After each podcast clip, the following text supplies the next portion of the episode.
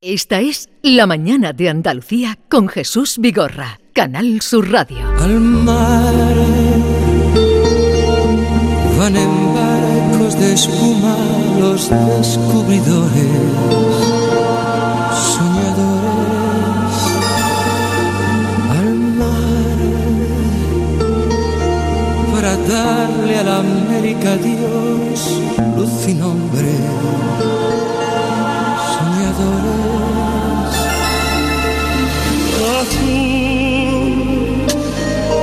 de Picasso y la luz de infinitos pintores,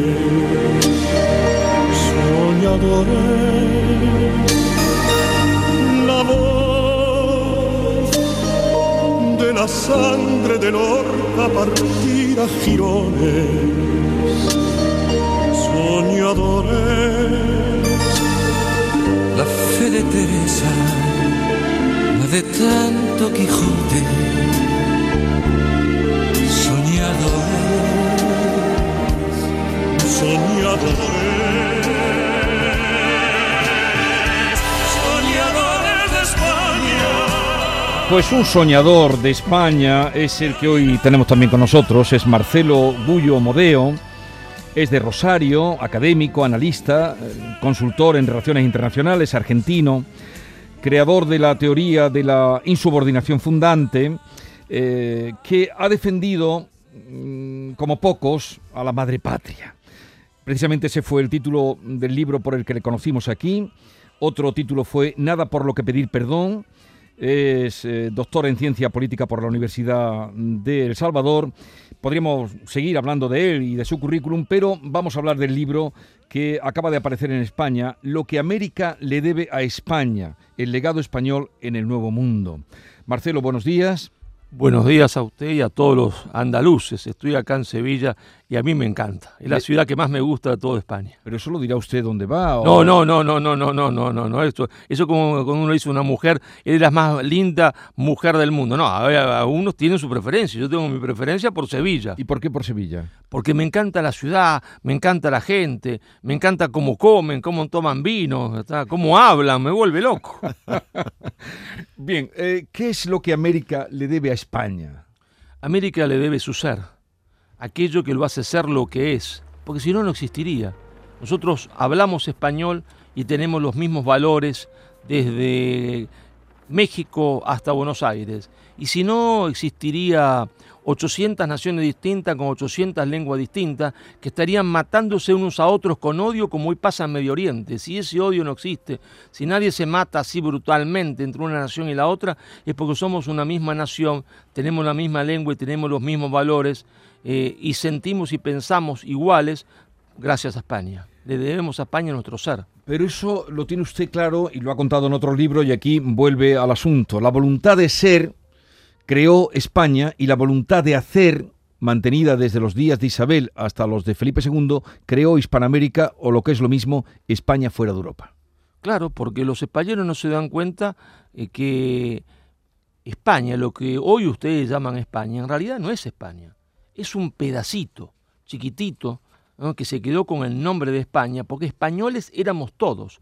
La primera declaración de independencia, para, que- para fijarnos, ¿no es cierto?, de un hombre que declara independencia, decir, quería la independencia, que era un jesuita que odiaba a España porque lo habían echado de América, que Guzmán y Vizcardo, peruano arequipeño del sur, la titula Carta a los españoles americanos. Españoles éramos todos. Vino el naufragio como un gran barco que se hunde. Todos nos subimos a botes distintos. Bote más grande uno, bote más chiquito. Uno de esos botecitos se llamó España, pero todos éramos España. Y, y bueno, y ahí comenzamos a navegar cada uno en nuestros botes.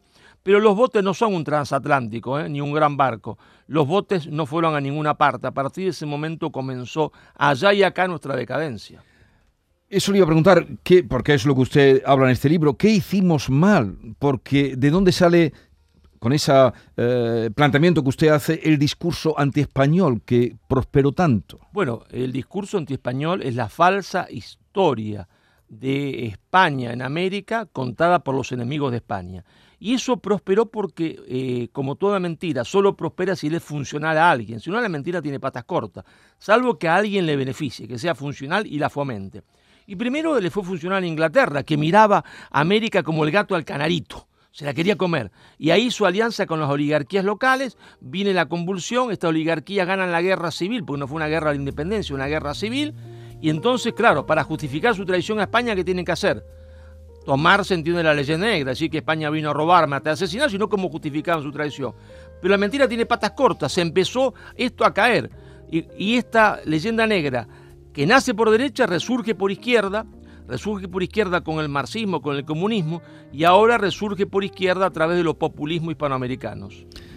O sea que la, ha sido la leyenda negra sobre España lo que ha ninguneado los reconocimientos que usted ha comentado, partiendo de, del propio idioma, universidades, etcétera, etcétera, y hemos sido los propios españoles los que nos hemos olvidado de nuestro pasado más glorioso. Pero sin ninguna duda, España crea 33 universidades en América cientos y miles de graduados en los colegios primarios y secundarios. España hace la gramática quechua y es decir, fíjese que tanto iban a oprimir que al que, que no sabía escribir le dicen voy a hacer tu lengua escrita, te voy a dar una gramática para que vos puedas expresarte en tu propia lengua. 30 años antes que existiese la gramática alemana o 20, en inglesa ya existía una gramática quechua y nahual, es la de México, hecha por España pero España siembra América de hospital, lo siembra de universidad. Pero no eran cualquier universidades, ¿eh? Era universidad donde se enseñaba que el poder venía de Dios, pero Dios se lo daba al pueblo. Y el pueblo al rey. Y que si el rey no cumplía, el pueblo tenía derecho a la revolución, a sacarlo al rey. Entonces, ¿por qué nos quieren tan poco personajes, bueno, muchos, pero personajes como López Obrador, Pedro Castillo, Gustavo Petro, eh, Gabriel Boric, eh, ya no, ¿qué vamos a decir del matrimonio Ortega? Eh, Nicolás Maduro, ¿por qué nos quieren tan poco? Porque, porque son unos mentirosos. El matrimonio Ortega olvida que Sandino, que sí era un antiimperialista en serio, porque combatió a las tropas norteamericanas que ocupaban Nicaragua pistola en mano, no un antiimperialismo de boca, de boquilla, como el señor Maduro o el señor Ortega, Sandino dijo, nosotros, nosotros somos españoles indios de América. Españoles indios de América. Es decir, español sustantivo, indio adjetivo. Y dice, y yo no valoraba la obra de España porque me habían mentido y ahora valoro la obra de España, valoro su cultura, valoro sus valores que son los nuestros. Mm. ¿Usted ha oído lo último que ha dicho Nicolás Maduro? No, en absoluto. Bueno, pues ahora lo vamos a escuchar. Es que leen poco, mm, señor Marcelo. ¿Usted, cree, ¿Usted cree que leen? Leen poco. Cree que leen.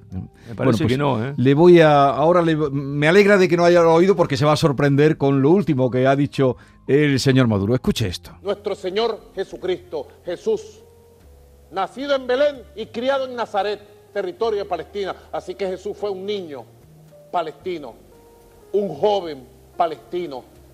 Y cuando fue crucificado, crucificado, condenado injustamente por el imperio español y por las oligarquías que dominaban religiosamente la zona, cuando fue... Eso lo ha dicho en las últimas horas. ¿Qué, le parece? Bueno, hay dos posibilidades, tres. Una estaba borracho, que acostumbra a estarlo, ¿no es cierto? Acá, yo lo conozco bien a Maduro. Dos, entiende, se volvió más loco que antes. Y tres, sigue siendo un mentiroso serial como antes, pero hay que mentir, sí, todo el mundo miente, ¿no es cierto? Usted, yo, todo el mundo... Sí, pero, una, mentira hay que tratar de camuflarla, pero, no que el Imperio Español... Decir que el Imperio Español asesinó a Jesucristo, ¿se entiende? Cuando el Imperio Español no existía y el Imperio Romano se equivocó nada más que un par de, un par de años, ¿eh? un par de siglos se equivocó, ¿no?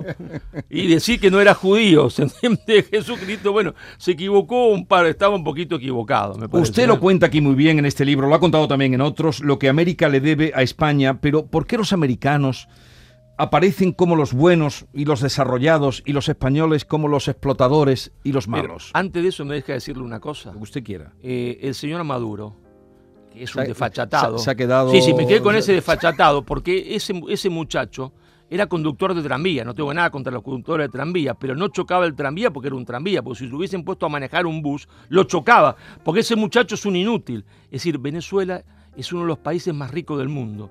Están sentados, se entiende, sobre un mar de petróleo, nadan sobre un mar de petróleo, y ese señor, a un pueblo maravilloso como es el pueblo venezolano, un pueblo maravilloso, trabajador, a ese pueblo lo ha sometido a la más terrible de la pobreza. El 80% de los venezolanos son pobres por culpa de ese señor en un país rico petrolero, uno de los petrolero más rico del mundo. Ese señor, para justificar su inutilidad, para justificar que los que gobiernan junto a él son una manga de ladrones que le roban a su propio pueblo, dice la culpa de nuestro, su desarrollo la tiene España. Pero escúcheme, Maduro, ¿qué culpa la tiene España hace 200 años que se fueron los españoles? La culpa de que su pueblo pase hambre y miseria la tiene usted que es un inútil, que no sabe gobernar uno de los países más ricos del mundo y ha sometido a su pueblo a la pobreza más infame. Infame, porque si uno es pobre no teniendo nada, bueno, no tiene nada, pero teniéndolo todo, como Venezuela, haber sometido a su pueblo a esta cosa horrible que vive hoy, que pasa hambre y que tienen que huir a Estados Unidos como rata, no tiene perdón de Dios. Ese señor no solo es un mentiroso, es un farsante, ¿se entiende? Y algún día habrá que juzgarlo por lo que le ha hecho a su propio pueblo. Es terrible todo lo que usted acaba de decir y luego estos disparates que, es ya, en fin, la, guinda de, la barbaridad. Eh, eh, le preguntaba, y usted lo explica aquí en el libro, ¿por qué los americanos aparecen como los buenos y los desarrollados y los españoles como los explotadores y los subdesarrollados? Bueno, yo termino el libro hablando de los Estados Unidos porque hay una creencia en Hispanoamérica, pero también en España, ¿eh? de que nosotros somos subdesarrollados porque nos conquistó España y para colmo nos hizo católicos. Y entonces los otros, los norteamericanos, son desarrollados porque lo conquistaron los ingleses y eran protestantes. No, señores, al momento de la independencia, México y el Perú eran mucho más ricos que los Estados Unidos, pero muchísimo más ricos. Si no había ninguna ciudad de Estados Unidos que se pudiese comparar con México con Lima. Humboldt, el varón de Humboldt, alemán, anticatólico, anti-español, dice, no, miren, yo soy anticatólico y anti-español, anti-español a muerte, pero tengo que decir la verdad. En México, los sectores populares, no los ricos, comen más carne y toman más vino que en París. Y ya no hay trabajo esclavo en las minas, todo el trabajo es asalariado. Y me he fijado cuánto ganan de salario los indios en las minas. Y ganan más que mis compatriotas en Alemania. Y mucho más que en Rusia y en Inglaterra. Y dice, esto, esto, esta riqueza no tiene comparación en ningún lugar del mundo. Entonces el subdesarrollo de México la tiene la culpa los mexicanos, como el subdesarrollo de Argentina la tenemos nosotros la culpa los argentinos y los peruanos tienen la culpa y no España. ¿Por qué? Porque cuando Estados Unidos hace independiente y conocía a su mamá, su mamá exportaba el libre comercio y el libre comercio no es un principio científico como tratan de vendernos, es como el bisturí. Puede servir una vez para matar y otra vez para curar y para salvar la vida. Pero los ingleses sabían que exportando el libre comercio a un país que recién comienza a industrializarse, lo neutralizan y no puede industrializarse, porque inhibe el desarrollo industrial. Los norteamericanos que conocían su mamá dijeron, nosotros no admitimos esto, ¿eh? nosotros vamos a ser proteccionistas durante 100 años. Y después, cuando nuestra industria esté fuerte, como un niño que se ha hecho fuerte, vamos a ser librecambistas. Y nuestras oligarquías locales aceptaron el libre comercio. Entonces, los Estados Unidos, rechazando la ideología de dominación que era el libre comercio, se convirtieron en una potencia industrial rechazando el pensamiento inglés. Y nosotros, como nuestra oligarquía eran pro-inglesas, aceptando el libre comercio, nos condenamos al subdesarrollo y a solo vivir de la exportación de materias primas, que no está mal, pero no alcanza. Usted habla de, de la falsa historia y dice que es el origen de la falsa política.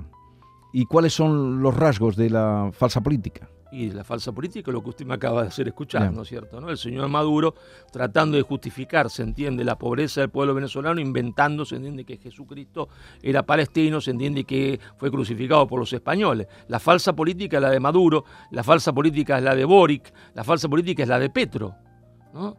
que viene a España, insulta a España y lo peor de todo es que muchos españoles se levantan y lo aplauden, ¿no? Eso mm. ya es un poco peligroso. Usted habla de que el peor error de España fue o uno de los errores más graves, fue la independencia de las colonias. Pero si querían... la independencia de las colonias norteamericanas, porque la independencia de Estados Unidos la hizo España. Y acá estaba Aranda, uno de los más lúcidos geopolíticos, aunque no se tira esa palabra en ese momento, dice, miren muchachos, estamos cometiendo un error, estamos creando un Frankenstein. y ese Frankenstein, cuando crezca, nos va a matar a nosotros. Y entonces fue un error es un error objetivo, pero eso ya lo vio el conde de Aranda y se lo advirtió al rey. Pero claro, si se querían mm, separar... Que, si los norteamericanos se querían separar de se lo hubiesen arreglado ellos, pero ayudarlo era fortalecerlo para que después marchasen sobre la hispanidad, como marcharon, porque le quitaron a México el 60% de su territorio, ¿no? ¿Usted sigue la política mm, actual de España? Sí, sí por supuesto, sí. Y trato de seguirla lo máximo que puedo. No la conoceré como la conoce usted, ¿no es cierto? Por supuesto, no, no pretendo eso. No, porque usted de fuera seguro que la conoce. ¿Y, y cómo, cómo nos ve ahora, en el momento presente? Bueno, lo veo muy mal. Muy mal porque España marcha, y lo debo decir con mucho dolor, y esto es una cosa racional, racional, eh, objetiva. España marcha en el largo plazo porque para la vida de los pueblos las décadas son días. Espa- España marcha hacia su fragmentación territorial, hacia su balcanización. Veremos en 20 o 30 años, si esto no se detiene, eh, que va a haber varias Españas. No sé cómo se llamará, República Catalana o República Gallega o República Vasca, no sé el nombre que adoptará. Pero España va camino a su fragmentación territorial y esto, si no se detiene, es inevitable. ¿Por qué México tan español se convirtió en, en fin, tan afín, tan satélite de Estados Unidos? porque cuando surge México a la vida independiente, tiene un primer periodo de imperio, pero ahí llega un embajador norteamericano, Poinsett, y Poinsett va a comprar a toda la élite, a toda la élite mexicana, va a ser de la élite mexicana eh, una élite subordinada por los Estados Unidos, pero comprada con dinero, ¿eh? Aparte de convencida ideológicamente. Y entonces eh, esa élite norte- esa élite mexicana en realidad no era mexicana, era una élite que trabajaba con, con Estados Unidos y para Estados Unidos, aunque de boca para afuera dijese que era anti-norteamericana y mexicana. Lo que América le debe a España, ese es el título del libro a raíz del cual estamos hablando con Marcelo Gullo Omodeo, eh, al que le pregunta David Hidalgo. Señor Gullo, está muy arraigada la corriente anti-España en América. Yo en México tengo varios amigos que sostienen ese, ese discurso, pero el suyo, el que usted sos- sostiene aquí ahora, le está creando muchos enemigos, hasta el punto creo que corre peligro su integridad personal. ¿Le ha pasado algo Bueno, el 7 de febrero me dieron una paliza bárbara, ¿no? en Argentina? Sí, en mi ciudad, en Rosario. Yo soy de la ciudad de Rosario, como Messi. Salí a hacer bicicleta porque a mí me gusta hacer bicicleta, es mi hobby, ¿no? Aparte pienso, bajo un poquito la panza, ¿no? Para no estar tan gordito. Y una moto con dos personas se me puso al lado, me empujaron, me salvé la vida milagrosamente porque caí con la mano y el brazo, se me fracturó la mano y la muñeca. Eso me salvó del golpe directo en la cabeza, si no me moría. Y cuando estaba tirado en el piso, me pateaban y me decían, te mandan saludos tus amigos. Y yo qué sé. ¿no? Hasta ahí le puedo decir, más no sé, hice la denuncia, por supuesto la policía no hizo absolutamente nada. ¿no? A ver, eh, Bea Rodríguez. Eh, Marcelo, hace 25 años, aquí donde está usted ahora mismo sentado, se, se conmemoraban los 500 años de la conquista de, de América. No sé si, si se pasó por aquí en la exposición del, del 92. Pues, sin duda, desde luego de ella sí que tuvo conocimiento, ¿no? Estuvo unos años antes, porque yo estudié en España 88-89 en la Escuela Diplomática de Madrid. Ujú. Eh, aquí mismo enfrente, eh, si pasamos el puente, cruzamos el río, se, se tuvieron lugar manifestaciones de españoles que recriminaban a España el haber pasado poco menos que a cuchillo a, a- a los países sudamericanos, ¿no? Hacía, hacía 500 años.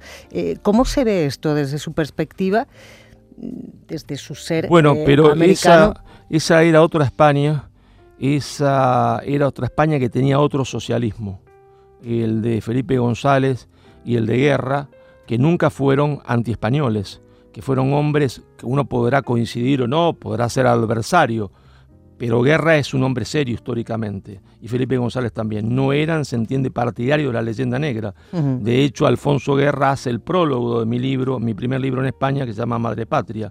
Era otra izquierda, eran otros socialistas, que por supuesto uno puede estar a favor o disentir, pero era otra clase de gente. Hoy asistimos a que esos grupúsculos minoritarios que usted nombra se han transformado en mayoritarios eh, dentro del Partido Socialista, cosa que no existía antes.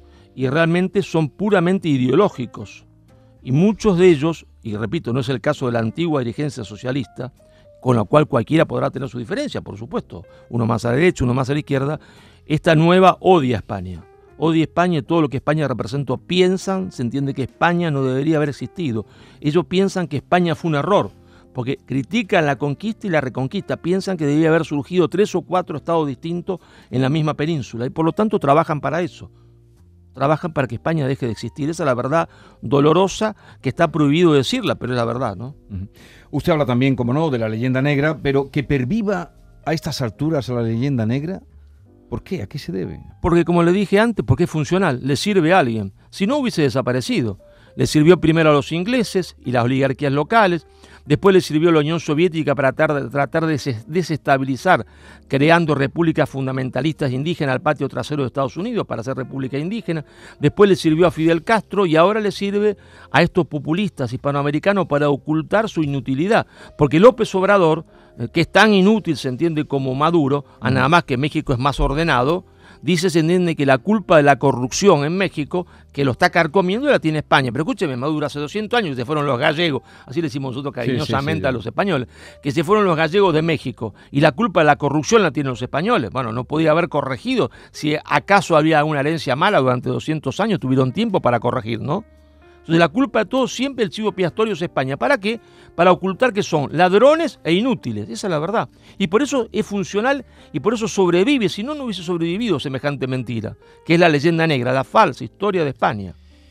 Marcelo, me ha creado cierto desasosiego, se lo confieso, cuando ha dicho que dentro de 30 40 años va a haber varias repúblicas en España, la catalana, la gallega y la vasca. bueno, esperemos que no, pero ¿esa es la percepción que se tiene desde Argentina del proceso que se está viviendo ahora mismo político en España? No, es la percepción que tiene Marcelo Gullo Modeo. Es mi análisis, yo soy analista político y fundamentalmente un analista en estrategia y en geopolítica. Y yo lo que sostengo es que de continuar los mismos factores incidiendo, el destino de España es ese. Si usted me dice, mire, yo acabo de ponerme un auto en la autopista que va de Sevilla a Madrid a 200 kilómetros por hora. Bueno, mire, usted va a llegar a Madrid en tal hora. No, yo no soy mago, pero si usted está en la autopista que va a Madrid a tanta velocidad, yo le puedo decir en qué horario va a llegar a Madrid. Y si yo sé que hay una curva muy pronunciada y usted no disminuye la velocidad, sé que se va a matar en el camino. ¿Soy mago? No. Simplemente estoy haciendo un análisis político. Salvo que cambien los factores, salvo que cambien los factores actuales de la política española, la tendencia, salvo que cambie la tendencia, España camina hacia su fragmentación territorial.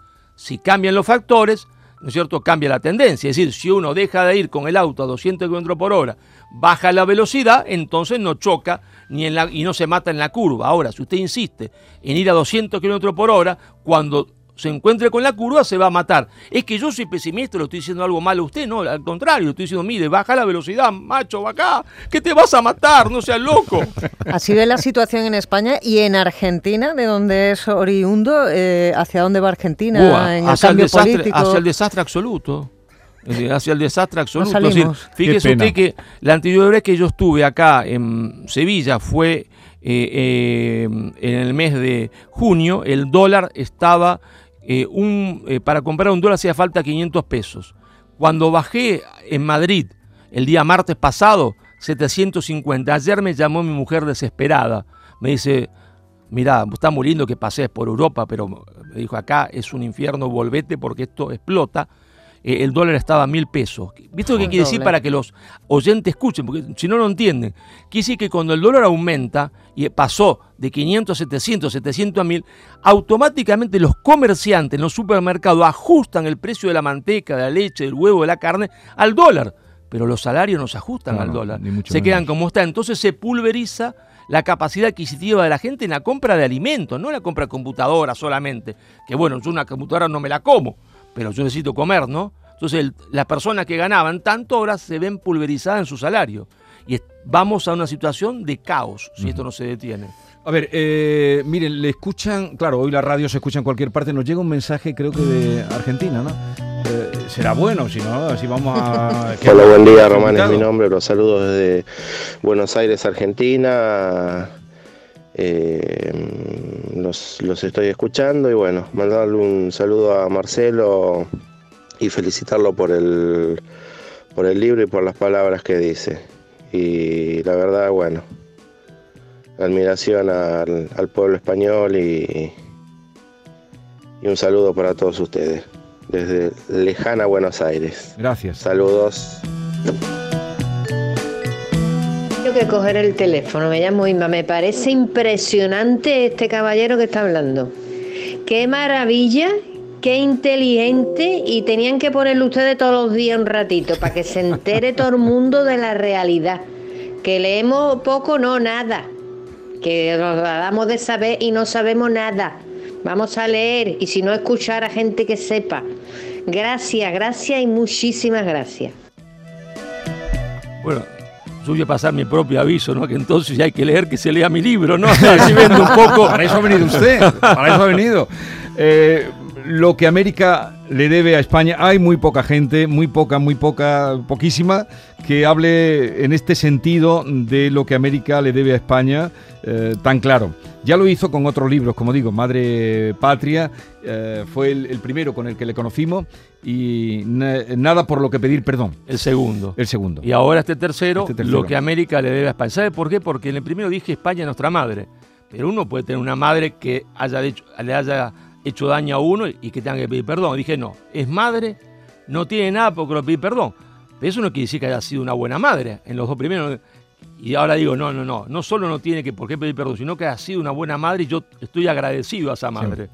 Para que también lean y sepan, tengan argumentos, porque a veces dicen los aztecas, todo eso pueden ustedes encontrar aquí y revestirse de argumentos. ¿Qué es lo que más le gusta de España? El jamón y el vino. Bien hecho compartimos ahí también aficiones. Gracias por la visita, que tenga usted una feliz estancia en esta ciudad. Muchísimas gracias a usted por esta magnífica entrevista. Adiós.